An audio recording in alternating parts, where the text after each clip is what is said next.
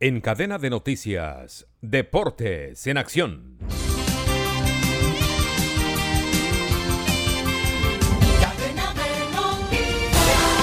En el fin de semana se jugaron los partidos de la fecha 10 de la Liga Profesional del Fútbol Colombiano. El viernes Águilas derrotó 1 por 0 al equipo del Envigado. Sábado Caldas y Pereira empataron a un gol. Alianza Petrolera derrotó 2 por 0 al equipo del Bucaramanga. En el clásico antioqueño Nacional y DIN empataron a un gol.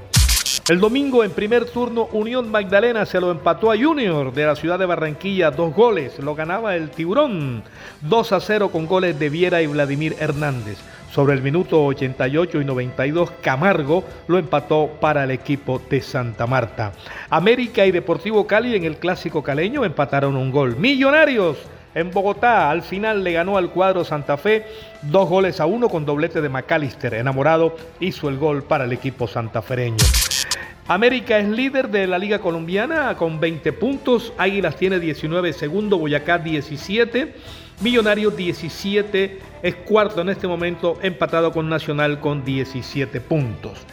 El resto de partidos se van a jugar entre lunes y martes. Jaguares jugará con el equipo del Deportivo Pasto. Boyacá Chico jugará contra el cuadro de la Equidad.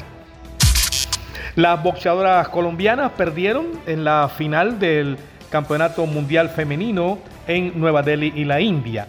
Eh, Jenny Aria fue derrotada por una china, Nexot Wing, mientras que Angie Valdés también fue derrotada por la brasileña eh, Damaris Ferreira. Colombia cerró con dos medallas de plata y dos medallas de bronce, lo que se considera una muy buena actuación histórica en el boxeo femenino.